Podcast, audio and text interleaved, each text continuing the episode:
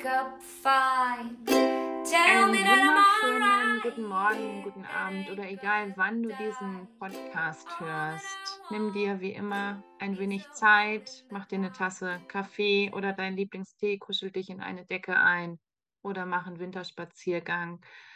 Tu das, was dein Herz dir sagt und was deine Seele dir sagt. Ich begrüße dich ganz herzlich zu einer neuen Podcast-Folge bei Krebs als zweite Chance. Mein Name ist Kenra Zwiefka und ich habe heute eine ganz, ganz wundervolle Frau hier sitzen. Die war schon mal da, also hör dir auch gerne, ich verlinke das auch nachher, ähm, das andere Interview von ihr an, was schon ein bisschen her ist, denn die liebe Christine Raab ist hier. Und für diejenigen, die Christine nicht kennen, Christine ist so ein Allround-Talent. Es gibt, glaube ich, nichts, was Christine nicht kann, würde ich mal so behaupten.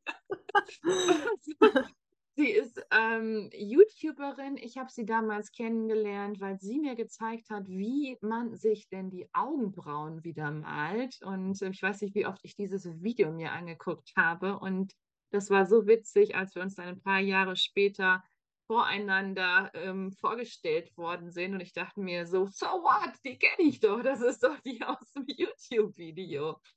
Und Christine ist so ein wundervoller Mensch, ist selber Yoga-Trainerin und hat einen ganz, ganz tollen Kurs auch extra entwickelt für Frauen mit Brustkrebs.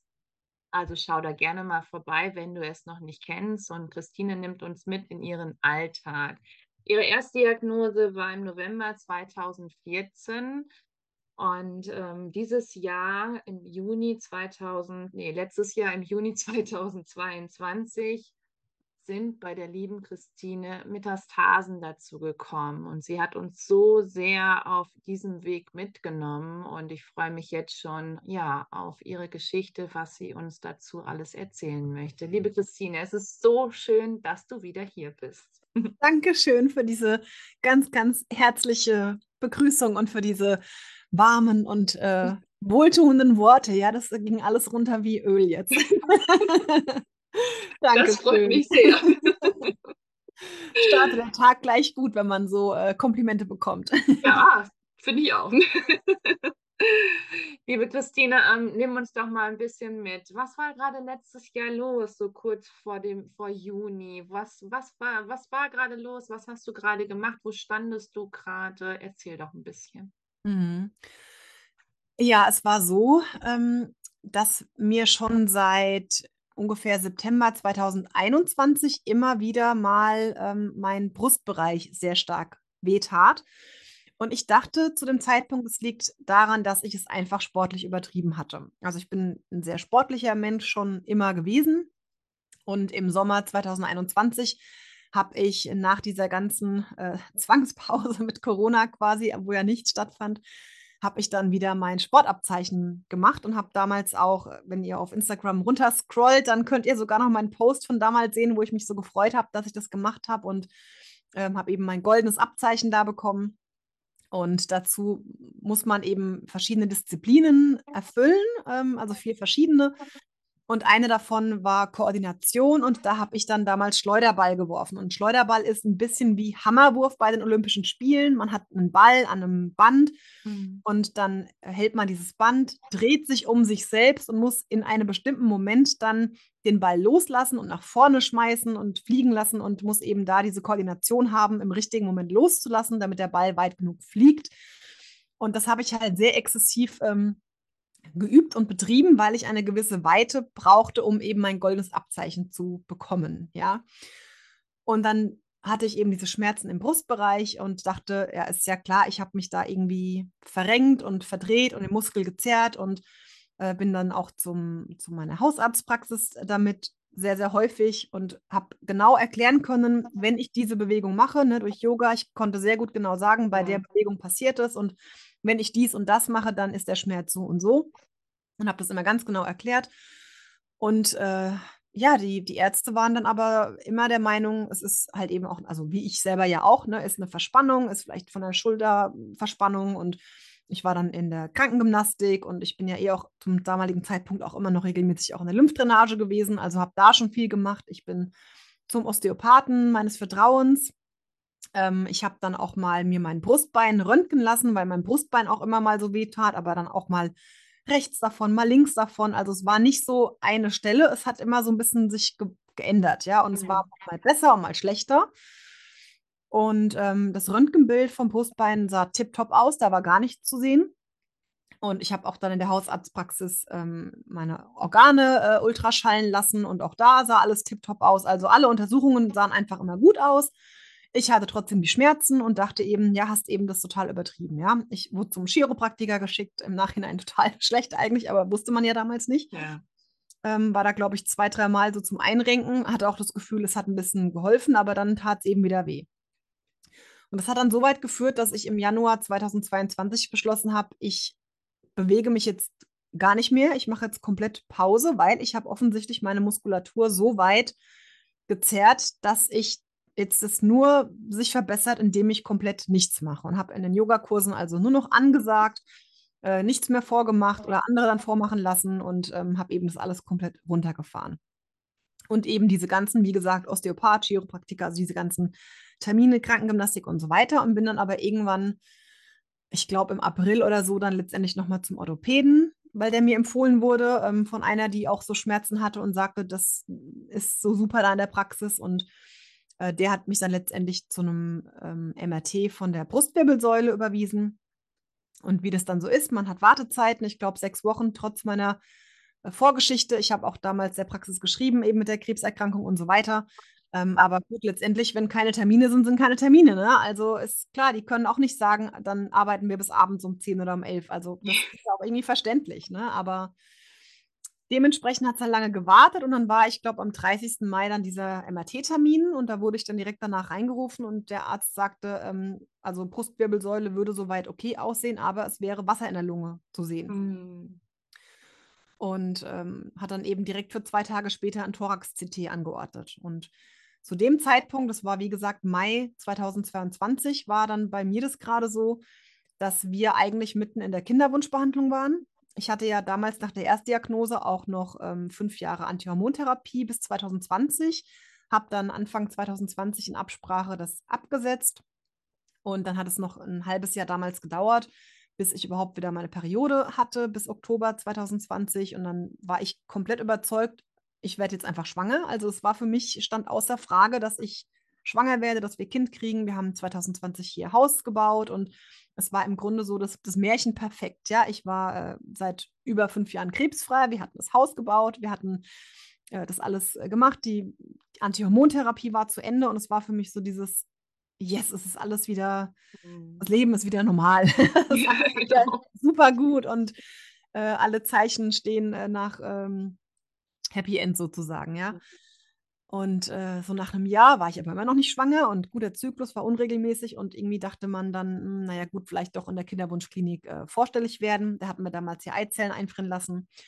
Und gut, dann dauert auch das wieder ne, mit Termin zur Besprechung, mit Blutuntersuchung und mit allem, was so für Möglichkeiten sind und mit irgendwie Kostenvoranschlag für die Krankenkasse. Und dann war eben der Punkt, dass ich zu dem Zeitpunkt auch dann schon 39 war und was ich nicht wusste und auch damals mir keiner gesagt hat, dass die Krankenkasse nur bis zum 40. Lebensjahr die Kosten übernimmt. Also war da noch so ein bisschen Druck, ja. Und äh, ich aber auch nicht noch eine Hormonstimulation machen wollte, weil ich hatte einen hormonsensiblen Tumor, habe fünf Jahre Antihormontherapie gemacht und da wäre es ja total kontraproduktiv, danach erstmal eine Hormonbehandlung zu machen. Ja, Ne? Zumal wir ja die Eizellen auch extra vorab hatten einfrieren lassen. Also war der Plan zu dem Zeitpunkt, wir warten jetzt den nächsten regulären Zyklus ab und setzen da dann in diesem natürlichen Zyklus die eingefrorenen Eizellen ein. Und das war eben der Zeitpunkt in diesem Mai. Ja, im Mai wurde ich 40, äh, am 18. Mai habe ich Geburtstag, da wurde ich 40 und es war dann bis zu dem Zeitpunkt eben dieser reguläre Zyklus noch nicht eingetreten und dann war ich eh schon so ein bisschen ja, fand es dann doof und wir waren aber an dem Punkt zu sagen, egal, dann gucken wir, dass wir das Geld irgendwie zusammenkriegen und einen Versuch starten und wenn es dann halt mit dem einen Versuch nicht klappt, dann soll es einfach vielleicht so sein. Mhm.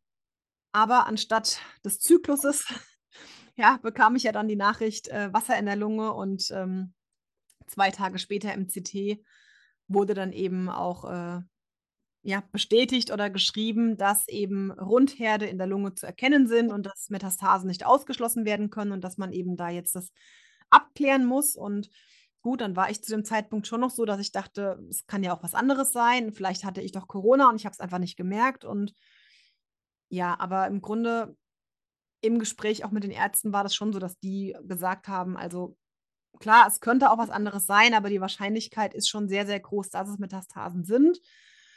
Und ähm, ja, dann wurde ich eben auch zu meiner onkologischen Praxis wieder überwiesen und habe dann mit denen letztendlich ähm, ja, das weitere Vorgehen geplant, war dann im Krankenhaus, da wurde dann ähm, also eben eine OP, ich sage jetzt mal eine Art Mini-OP da an der Lunge gemacht, beziehungsweise es wurde dann eben das ganze Wasser aus der Lunge äh, also rausgelassen. Es wurden Gewebeprobe entnommen, auch vom Rippenfell, Mhm. und, weil man eben in der OP erst gesehen hat, ob am Rippenfell was ist. Ja, nein. Und offensichtlich war was zu sehen und man hat eben da überall die Gewebeproben entnommen, um eben diese Biopsie letztendlich zu haben, um dann die Histologie, das zu wissen, was ist es eigentlich. Mhm. Ja. Und gleichzeitig wurde dann ähm, so eine Art Talkumpuder zwischen Lunge und Brustkorb gegeben.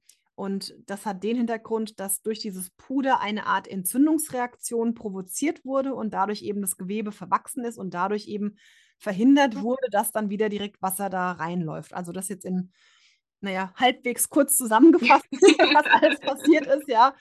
Und ähm, genau, so eine, ich glaube, Thorax, Thoraskopie heißt das im, im Fach, Fachjargon. Mhm. Naja, und lange Rede, kurzer Sinn, da kam eben dann bei dieser Gewebeprobe raus, ja, es sind eben ähm, Tumorzellen und äh, es ist eben auch von dem Ursprungstumor, also sprich, es sind Metastasen. Denn zu dem Zeitpunkt habe ich noch so ein bisschen den Gedanken gehabt, naja, mir wäre fast lieber, es wäre Lungenkrebs, dann wäre es ein anderer Krebs und dann wäre eben diese Aussicht auf Heilung.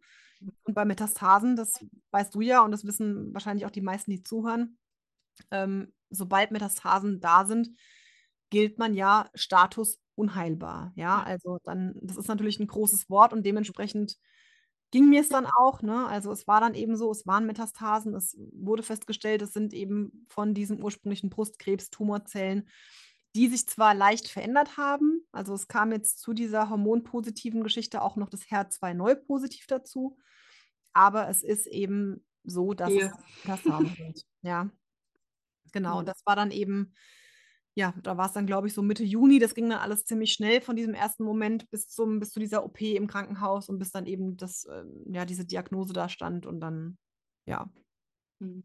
musste ich mich eben damit auseinandersetzen, dass ich jetzt eine von diesen, von diesen bin, ne, die man sein will. Und äh, Metastasen und diese ganzen Wörter, die damit zusammenhängen, also sowohl unheilbar als auch palliativ, als auch die Gedanken, äh, okay, bist in einem halben Jahr eigentlich noch da. Mhm. Und in meinem Fall natürlich zeitgleich dann auch der Kinderwunsch wird sich Ja. nie mehr erfüllen können. Ne? Ja, ja. Mhm. Ja, Ich weiß noch, als ich die, die Nachricht gelesen habe auf Instagram und ich konnte das überhaupt gar nicht fassen und ich habe gedacht, das ist ja jetzt nicht wahr, das kann doch Mhm. echt nicht sein. Und ähm, magst du uns mal mitnehmen, wie du dich gefühlt hast in dem Moment, als die Diagnose dann klar war? Ja, also ich bin damals wirklich von der Hausarztpraxis ähm, heimgekommen mit diesem ersten Verdacht und ich bin, ich sage immer, ich bin heim und ich bin mehr oder weniger filmreif hier zusammengebrochen, weil es ist, Mhm. also Fußweg, keine fünf Minuten. Ich bin da hingelaufen und bin heimgelaufen und kam zur Tür rein und wirklich, ich habe geheult, bin hier am, am Boden gelegen und ähm, mein Mann natürlich ganz geschockt und hat gesagt, es sind wahrscheinlich Metastasen und ja, also mit, mit allem. Also ich, ich habe nur geheult. Ich glaube, die ersten, wahrscheinlich die ersten zwei Monate wirklich, ähm, also ich, ich, ich war wirklich in einem Loch, ja. Und ich glaube, du, du kennst mich jetzt auch schon eine ganze Weile und viele andere vielleicht auch irgendwie von Instagram. Ich bin eigentlich so ein mehr oder weniger immer gut drauf Mensch. Ja. Ne? Und ähm, habe immer so, damals so gesagt, immer versuchen, das Beste aus allem zu machen und es war alles weg. Also es war, also ich war wirklich in so einem Loch. Ähm, es kam dann dazu, dass dann kurz nach der OP ich auch noch so extreme Schulterschmerzen Mhm. hatte, die eigentlich auch keine spezielle Ursache hatten oder haben. Also keine Ahnung, aber ich, es war so heftig. Ich hätte nicht gedacht, dass es sowas gibt, aber ich konnte nicht mehr schlafen nachts. Mhm, Ja, Ich ja. bin abends ins Bett, ich war richtig müde, aber ich konnte nicht liegen, egal ob auf der Seite oder auf dem Rücken oder auf dem, also auf dem Bauch ja erst recht auch nicht. Ich hatte ja diese OP-Narbe noch und ich konnte nicht schlafen. Ich bin wieder aufgestanden. Ich war die ganze Nacht wach. Ich saß am Küchentisch. Ich bin, mir sind die Augen zugefallen. Ich bin fast vom Stuhl gekippt. Ich bin fast die Treppe runtergefallen, aber ich konnte nicht schlafen. Ich war wie ein Zombie. Mhm. und äh, habe echt, also mehrere Nächte gehabt, wo ich dachte, ich, also Triggerwarnung vielleicht an der Stelle für, für alle, die irgendwie zuhören, äh, grundsätzlich für die ganze Folge oder so, weil ich ja kein, also ich mag es ja gern, Sachen klar zu benennen und ähm, ja, wirklich oft nachts gedacht habe, ey, ich setze mich gleich ins Auto und fahre gegen den nächsten Baum, nur weil dann die Schmerzen weg sind und weil dann das, äh, also das alles nicht mehr so schlimm ist, ne? Weil es einfach, es war wirklich einfach nur schlimm. Ja, ich war, ich fand es unfair, sowohl, dass ich jetzt diese Metastasendiagnose habe, weil ich ja auch immer gesund so gelebt habe und alles, ne? Und äh, auch, dass eben das mit dem, mit dem Kinderwunsch sich nicht erfüllen kann. Ich wusste dann teilweise nicht, was von den beiden Sachen ich jetzt schlimmer finde. Ähm, ich habe mir wirklich die Horrorszenarien ausgemalt, ne, wie mein Mann dann in, in, in einem Jahr hier alleine in unserem schönen Haus sitzt und äh, ohne mich, ohne Kind, ohne alles. Und äh, also es war einfach nur schlimm. Wie gesagt, auch die Schmerzen. Ich habe dann verschiedene Schmerztherapien auch probiert, bis wir irgendwann dann auch ähm, das Richtige gefunden haben. Ich bin dann hier in so eine, wir haben hier so eine Palliativ-Tagesstation, Tagesklinik, ähm, was so eine recht einmalige Sache wohl noch ist in Deutschland. Mhm. Und äh, bis wir dann eben da auch ein, ein Schmerzmittel gefunden hatten, also Fentanylpflaster war das dann, ähm, was auch wirklich ziemlich heftig ist und unter das Betäubungsmittelgesetz fällt. Und Fentanyl ist, glaube ich, hundertmal stärker wie das Morphium oder Morphin oder so. Also Oh, ich habe krass. hab mir mal so eine Schmerztabelle angeschaut. Ähm, das ist schon sehr heftig, aber es hat geholfen und diese erste Nacht schmerzfrei wieder schlafen können, das war ein Traum. Also ich habe die Halleluja-Engelschöre gehört, ja. So, das habe ich gefühlt wie in so einem Film, ne, wenn, wenn so, so rauszoomt und dann so alles so richtig so, wow, ne. Aber so diese Zeit bis dahin, es, äh, es war einfach wirklich unbeschreiblich. Also ich habe ja wirklich auch auf Instagram recht viel geteilt, Ja, ich ähm, weiß, ja. weil ich damals auch die erste Diagnose schon geteilt habe und weil ich ja auch vorher schon diesen, diese Brustschmerzen da immer alle mitgenommen habe, um einfach immer zu zeigen, ey, ich bin Yogalehrerin, das heißt nicht, Ja. dass ich äh, vor Schmerzen gefeit bin, das heißt nicht, dass ich nicht trotzdem irgendwie mit Sachen Probleme habe oder so. Ähm, aber damit hätte ich halt nicht gerechnet. Ne? Ich habe nie gerechnet damit, dass, äh, dass ich da Metastasen habe und ähm, ja, und, und dass diese Metastasen im Brustbein letztendlich da und auch darüber hinaus äh, eben diese Schmerzen so verursacht haben. Ne? Und das, das, ist, das ist eigentlich unbeschreiblich. Also es war wirklich, es war ein richtiges Loch, es war, ähm, es war alles irgendwie sinnlos. Ja, es war wirklich so komplett ein, warum mache ich das hier überhaupt? Warum soll ich überhaupt noch weiter arbeiten und irgendwas anbieten? Dann in einem Jahr bin ich eh nicht mehr da, dann ist es eh egal. Ich habe keine Kinder, ich vererbe nichts, es ist also völlig egal. Es, äh, es, es war ein richtiges sinnlos Gefühl irgendwie. Also es ist Mhm. mir auch immer noch ganz emotional, wenn ich da so dran denke. Völlig in Ordnung. Weil man dann irgendwie denkt, ey, dann, dann bist du irgendwann weg und es bleibt quasi nichts, weißt du? Es ist so.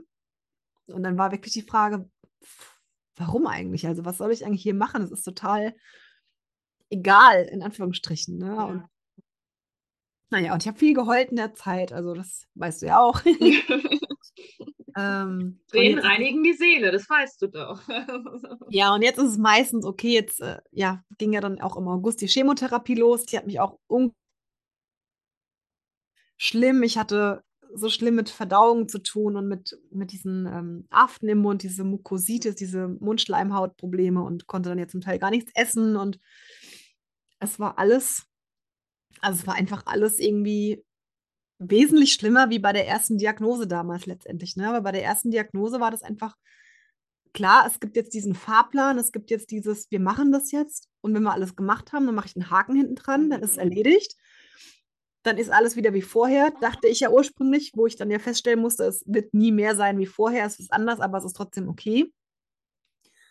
Und dann waren die letzten Jahre ja auch so, ne? Also ich habe viel natürlich, klar, jeder hat irgendwie dann auch Veränderungen im Leben, das ist ja auch ganz normal, auch beruflich. Ich habe dann äh, vor allem als Yogalehrerin gearbeitet, habe da mein eigenes Studio hier im Haus ähm, eröffnet. Ich habe letztes Jahr im März die erste eigene Yogalehrerausbildung hier gestartet und selber ausgebildet. Also weißt du, und Mm, ein. Haus, wir wollten eben das ne, Kinderwunsch erfüllen und so. Also es war alles, alles gut, trotz dieser ersten Diagnose. Ne? Es war einfach ein, okay, ich hatte halt Brustkrebs und ich habe das gemacht und die Zeit war scheiße, aber hey, wir haben es geschafft und jetzt ist alles wieder gut. Und, ähm, Mhm. und klar, man hat immer ein bisschen auch Einschränkungen vielleicht dauerhaft, aber es ist, das Leben ist trotzdem gut, ja, es ist alles trotzdem super und äh, ja, und dann, dann kam irgendwie diese, diese Metastasengeschichte, ne? Und irgendwie dachte ich so, das, das kann überhaupt nicht sein. Das ist, Mhm.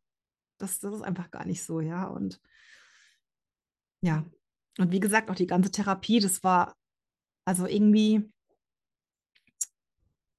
vielleicht auch nur in der Erinnerung, dass es äh, damals weniger schlimm war, aber gefühlt war es dieses Mal schlimmer wie beim ersten Mal, vielleicht auch einfach, weil der Körper natürlich durch die erste Therapie, egal wie viele Jahre die jetzt her ist, trotzdem schon ein bisschen geschwächter ist, ne?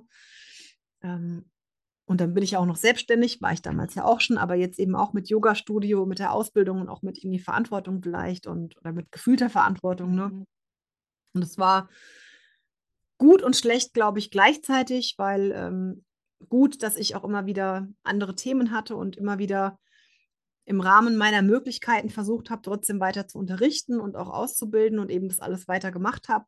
Nicht jede Woche, manchmal musste ich absagen, manchmal musste ich Vertretung organisieren, aber ansonsten war das immer gut, da auf andere Gedanken zu kommen und mich mit Leuten zu connecten, die auch eine, eine positive grundsätzliche Lebenseinstellung haben und die auch das aushalten können und die mich da auch getragen haben. Und das ist äh, schön, dass es dann so ein Miteinander ist und Mhm.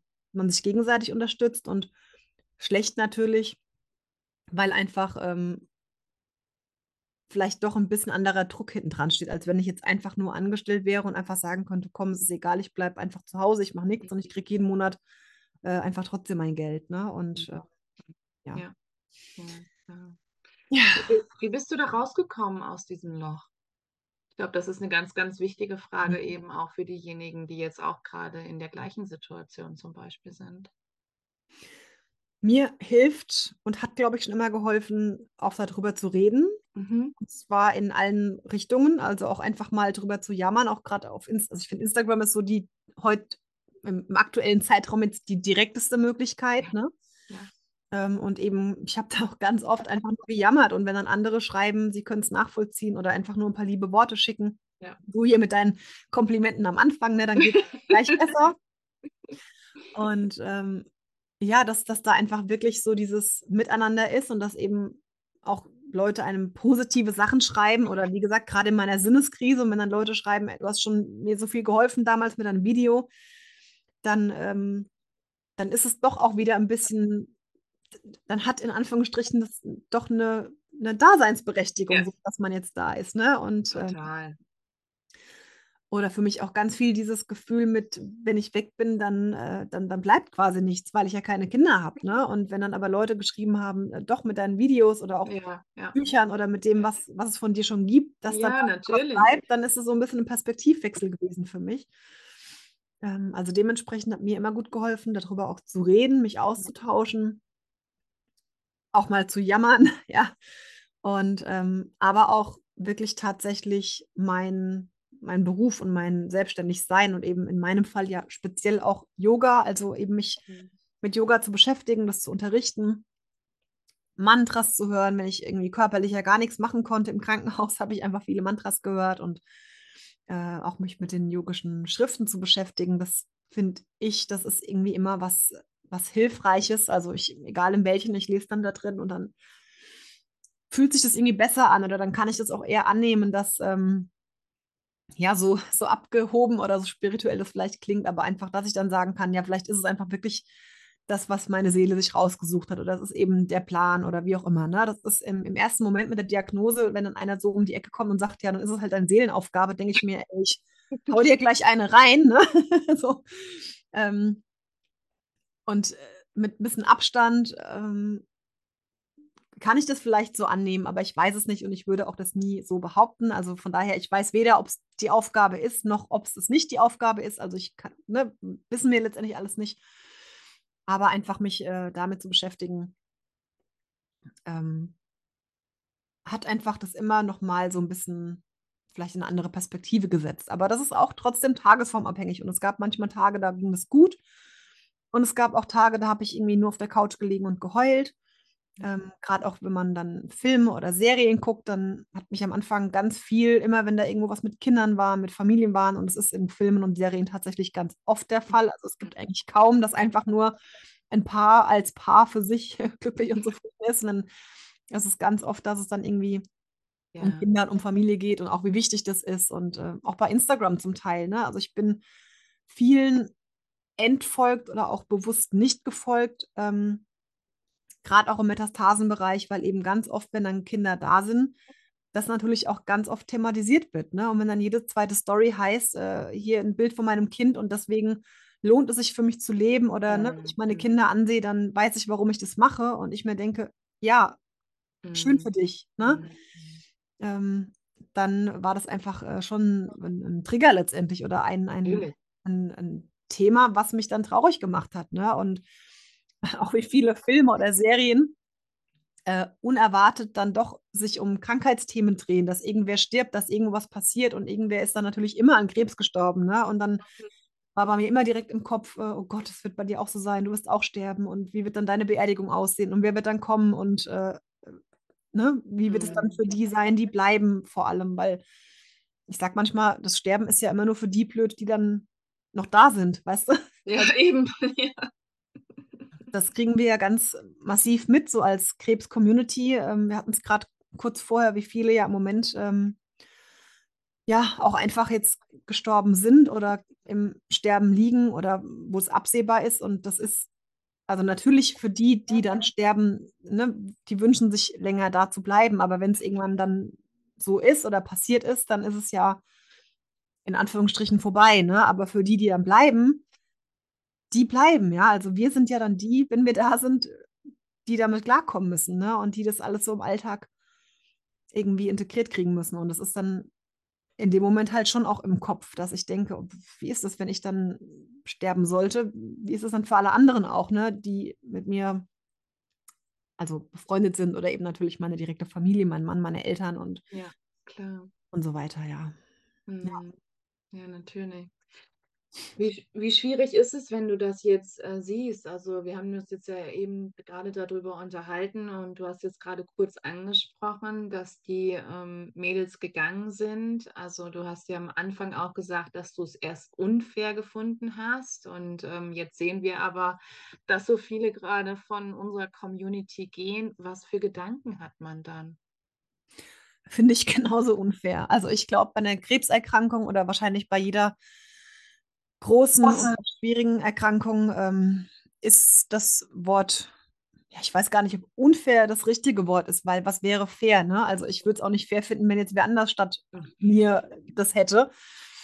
Ähm, aber trotzdem, unfair und ungerecht, das trifft es irgendwie ganz gut, ne? Und klar, ich, ich will nicht urteilen und ich kann auch nicht urteilen und ich wünsche auch niemandem sonst, dass man das hat, ne?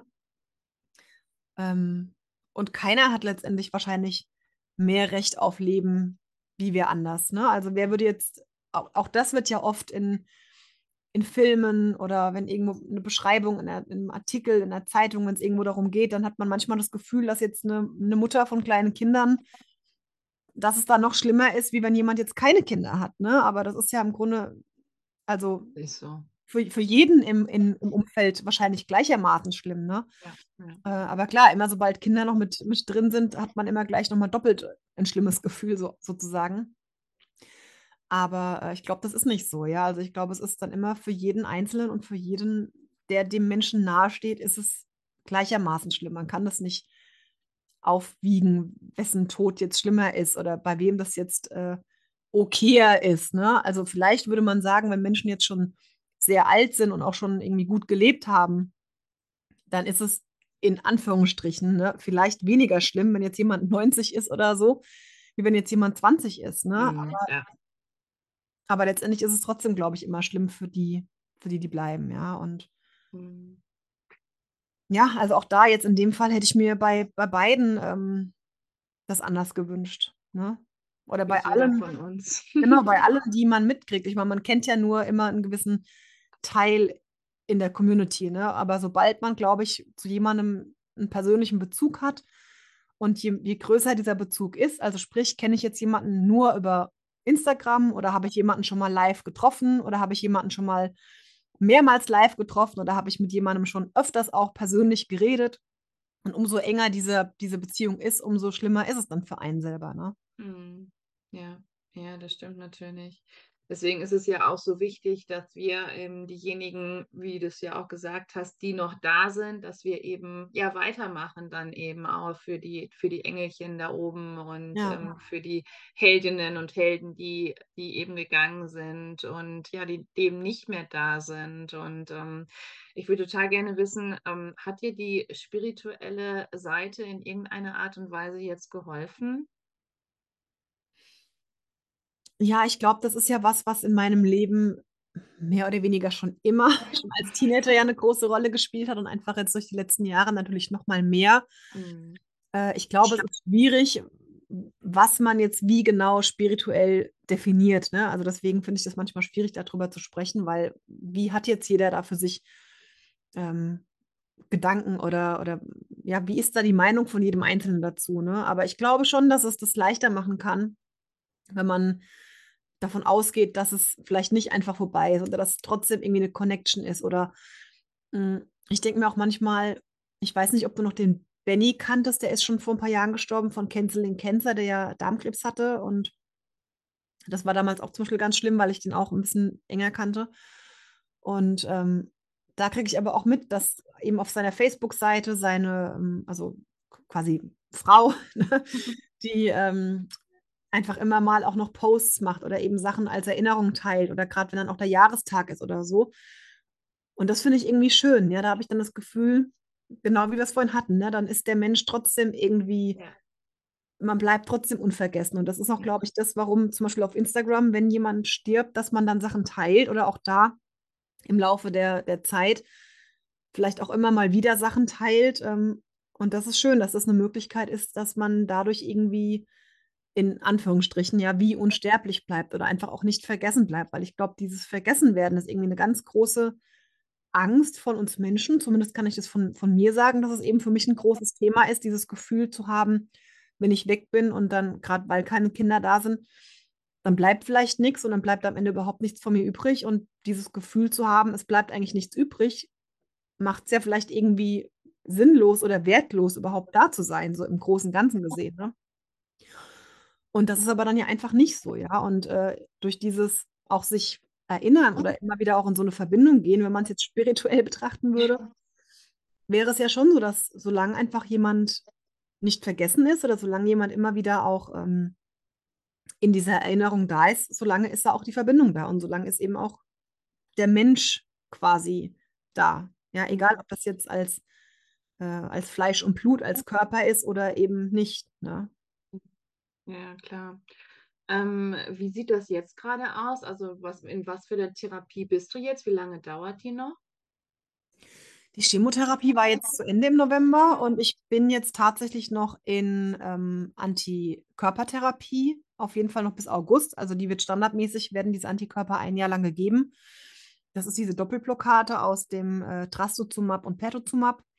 Und eventuell das muss man aber dann noch mal im Tumorboard vorstellen, eventuell wird es dann auch verlängert. Das habe ich jetzt schon öfters bei anderen Metastasierten, ähm, gelesen oder gehört, dass die das auch einfach weiterbekommen als Erhaltungstherapie. Das muss man einfach mal gucken.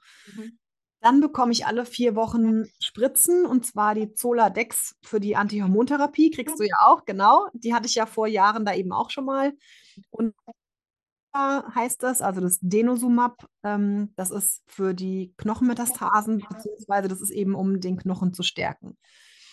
Dann bekomme ich noch 'ne weitere Tablette von der Antihormontherapie und zwar einen Aromatasehemmer, nämlich das Anastrozol aktuell. Auch das kann ja auch theoretisch sich ändern oder umgestellt werden. Und jetzt mit der Antihormontherapie war jetzt der Plan erst mal die nächsten, ich glaube, so 5 bis 7 Jahre.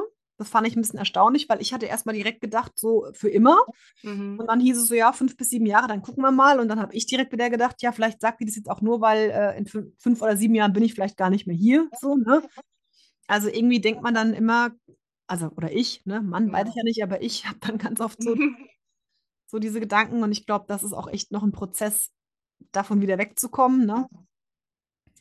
Aber das ist im Grunde jetzt die Therapie, die aktuell ähm, so noch weiterhin bleibt. Ja, ich bin zweimal die Woche noch bei der Lymphdrainage, schon die ganze Zeit. Ähm, ich bin aktuell äh, jetzt noch alle zwei Wochen bei der Psychoonkologin. Das war die ganze Zeit wöchentlich. Das habe ich jetzt mal auf alle zwei Wochen erweitert und gucke jetzt mal noch im das erste Quartal sozusagen, wie das jetzt noch ist, ob ich das dann weitermache oder nicht. Ähm, ja, und habe eben ja zukünftig dann regelmäßig, wahrscheinlich so ungefähr alle drei Monate Kontrollen von Thorax und Abdomen. Und jetzt hatte ich ja gerade vor ein paar Tagen das Mama-MRT, also dass dann eben verschiedenste Untersuchungen wahrscheinlich Mhm. regelmäßig dauerhaft gemacht werden. Mhm. Ja. Ähm, wie sieht es aus? Hast du jetzt noch so andere Pläne, also so kurzfristige Pläne, wo du jetzt sagen würdest, die, hat, die hattest du letztes Jahr schon und jetzt willst du es aber auch sofort durchziehen, weil man letztendlich wissen wir ja nicht, wie lange wir hier auf der Erde Mhm. bleiben. Teilweise tatsächlich, ähm, ich habe in der Chemotherapiezeit, als mir das super schlecht ging, eine Art Bucketlist erstellt. Das habe ich ja vorher nie gemacht, weil ich immer dachte, das ist ja irgendwie, brauche ich nicht und ne? Und es waren aber wirklich ganz kleine alltägliche Sachen. Mhm. Also jetzt nicht unbedingt die äh, Weltreise oder so, wobei ich, äh, also ich habe irgendwie schon mein, mein Leben lang mehr oder weniger Hawaii und Indien so im Kopf als Sachen, die ich toll finde. Also da denke ich mir jetzt öfters mal, doch, es wäre eigentlich schon cool, wirklich, also das wirklich ernsthaft mal anzugehen und da vielleicht hinzukommen. Aber ansonsten waren das wirklich kleine Sachen wie ähm, zum Beispiel Essen gehen. Ich konnte dann während der Chemotherapie ja oft nichts essen oder nicht gut essen aufgrund von diesen ganzen Aften und von dieser Mundschleimhautentzündungsgeschichte. Und ich liebe aber Essen und ich liebe gut essen gehen und also wo ich wirklich mir konkrete Sachen aufgeschrieben habe, ja. Oder ich finde es irgendwie auch toll, äh, in Museen zu gehen oder vielleicht in einen Tierpark oder in Konzerte oder irgendwie solche Sachen. Und habe auch vor ein paar Jahren schon mal mit Freunden äh, so zwei, dreimal äh, Museumsbesuche äh, gemacht, aber irgendwie immer so, dass, ne, dass man es dann doch wieder vergessen hat. Und das habe ich mir jetzt wirklich vorgenommen, das auch regelmäßiger zu machen. Oder auch wirklich so in eine Therme oder Wellness, wie zur Kosmetikerin. Das sind so Sachen, das fällt bei mir immer schnell runter. Da denke ich, das will ich eigentlich machen, aber ich mache halt nicht gleich einen Termin und dann ist, ist irgendwie ein halbes Jahr rum. Und ich bin auch nicht so entscheidungsfreudig in solchen Sachen irgendwie. Also dann brauche ich da immer so ein bisschen lange.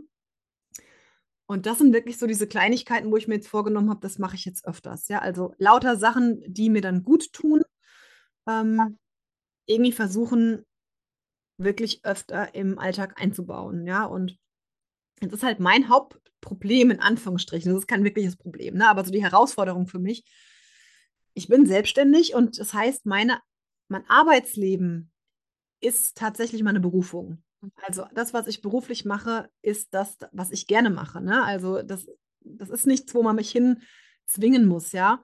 Und das heißt, ich könnte im Grunde rund um die Uhr arbeiten, weil ich dauernd so viele coole Ideen habe, was ich machen will. Ne? Also äh, jetzt die Yogakurse oder auch die Ausbildung. Ich bin jetzt gerade schon am Planen für die nächste Ausbildungsrunde, die dann ähm, hier jetzt dann ähm, vor Ort im September startet, aber es wird vorher eben einen Teil online geben oder eben auch mal ein Retreat, so ein Wochenend äh, irgendwo zusammen verbringen oder so, ja. Oder ich bin auch gerade dran ähm, oder habe für mich wirklich dieses Ding, ich, ich möchte gerne, dass mein, mein spezieller Yogakurs für Menschen mit einer Krebserkrankung, den du ja von angesprochen hast, da würde ich mir einfach wünschen, dass den wesentlich mehr Leute erreichen. Ja, also der Kurs ist einfach so gut. Ich finde ihn selber so toll. Ich werde auch demnächst nochmal Updates filmen, weil ich ja jetzt durch die Metastasensituation auch nochmal wieder mehr Erfahrung habe und mehr dazu geben kann. Und da denke ich mir immer, also ich habe immer so diese Zahl im Kopf, ja, dass im Jahr 70.000 Brustkrebsdiagnosen sind. Und wenn ich nur ein Prozent davon erreichen würde, das wären 700 wahrscheinlich Frauen. Es gibt Ja. auch Männer, aber wahrscheinlich Frauen, ja. Mhm. Und der Kurs ist auch nicht nur für Menschen mit Brustkrebs, sondern auch mit viel im Yoga, das Atmen, Meditieren, die Entspannung und auch die körperlichen Übungen. Ähm, und eben das Ganze drumherum, die Philosophie ja für alle gleichermaßen gut ist. Ne? Und dann denke ich mir immer, wie gut wäre das einfach, wenn diese Menschen diesen Kurs hätten und wenn es dann denen dadurch besser gehen würde, ja. Und das ist, das sind Sachen, da kann ich einfach viel Zeit und Energie rein investieren. Und da muss ich manchmal für mich selber aufpassen, dass ich dann selber nicht zu kurz komme oder dass nicht meine Pausen zu kurz kommen. Ne? Weil ich ja dann, wenn ich so im Machen und Tun bin, auch gern die Zeit vergesse, weil mir das einfach dann Spaß macht. Ne? Und das ist für mich eigentlich jetzt so ein, ein Ding.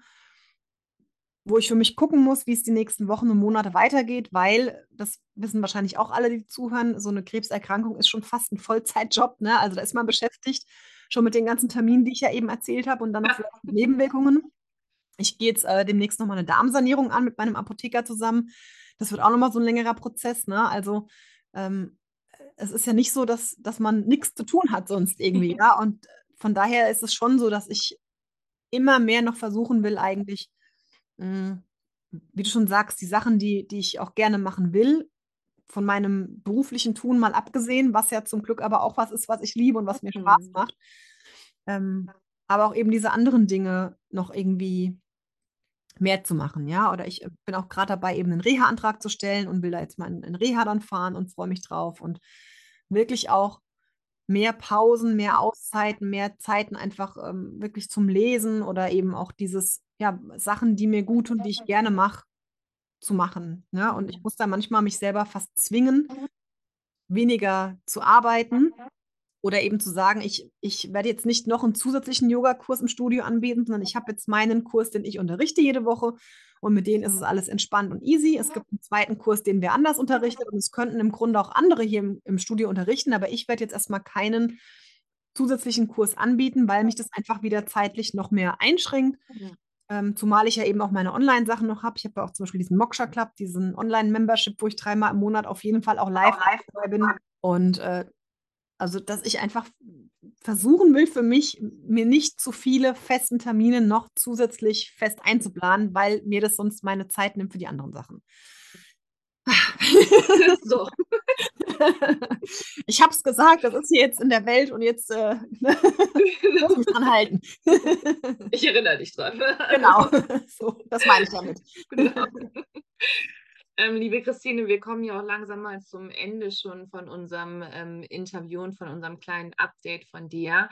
Ich würde doch total gerne wissen, äh, bevor ich mich hier verabschiede, was würdest du Frauen oder grade Menschen, ähm, sagen, die jetzt genau jetzt an der gleichen Stelle stehen wie du, die eben auch jetzt 'n Rezidiv bekommen haben, Riz Metastasen, die aufgetaucht sind. Ähm, was würdest du denen mitteilen wollen? Also, speziell beim Thema Metastasen hat mir auch sehr geholfen, dass dann 'ne 'ne Freundin gesagt hat, ähm, sieh es nicht als unheilbar, sondern sieh es als chronische Erkrankung. Ja. Das hat mir sehr geholfen, weil ich dann dachte, ja, das ist dann so 'n bisschen wie Diabetes, ne? So, man hat einfach immer seine Medikamente, aber im Grunde das Leben geht einfach trotzdem weiter. Mhm. Und das versuche ich jetzt auch für mich immer wieder noch mehr, äh, so umzusetzen, weil klar, diese ganzen auch negativen Gedanken oder Ängste, die die sind schon auch immer wieder da. Also, ich habe es jetzt, glaube ich, ausgiebig so 'n bisschen in meinen Kopf gegeben und ich glaube aber, das ist auch okay. Mir hilft es einfach, offen drüber zu sprechen. Mir Mhm. hilft es auch, das zuzulassen, dass man jammern darf, dass auch Sachen blöd sein dürfen und dass man auch irgendwie da Angst haben darf. Also, ich glaube, offen drüber reden hilft und ich glaube, das siehst du auch so und sehen wahrscheinlich auch viele andere so. Ich weiß, es gibt auch viele, die nicht offen drüber reden wollen. Das ist auch absolut okay. Total, na klar. Und man muss es ja auch nicht gleich auf Instagram machen. Man kann's ja auch einfach nur mit Freunden besprechen, aber ich finde, es hilft sehr, da drüber zu reden, ähm, weil es das erleichtert, im Alltag so sein zu dürfen, wie man ist und auch Mhm. mit guten und mit schlechten Phasen und dadurch eben mehr Verständnis von den anderen Menschen da sein kann. Ja, und speziell bei Metastasen, glaube ich, ist es wirklich hilfreich, ähm es geht weiter und es kann auch gut weitergehen, hoffe ich. Ich bin ja selber noch am Anfang, aber ich hoffe, es kann noch ganz lange ganz gut weitergehen. Die Forschung macht so viele Fortschritte. Wir haben das Glück, in 'nem Land und in 'ner Zeit zu leben, wo das so ist, ja, dass die Wissenschaft und die Forschung weitergeht und wirklich, äh, diesen Gedanken, dass es wie 'ne chronische Erkrankung ist und, ähm, ja. Mhm. Das ist, glaube ich, was, was helfen könnte. Und. Yoga. Genau.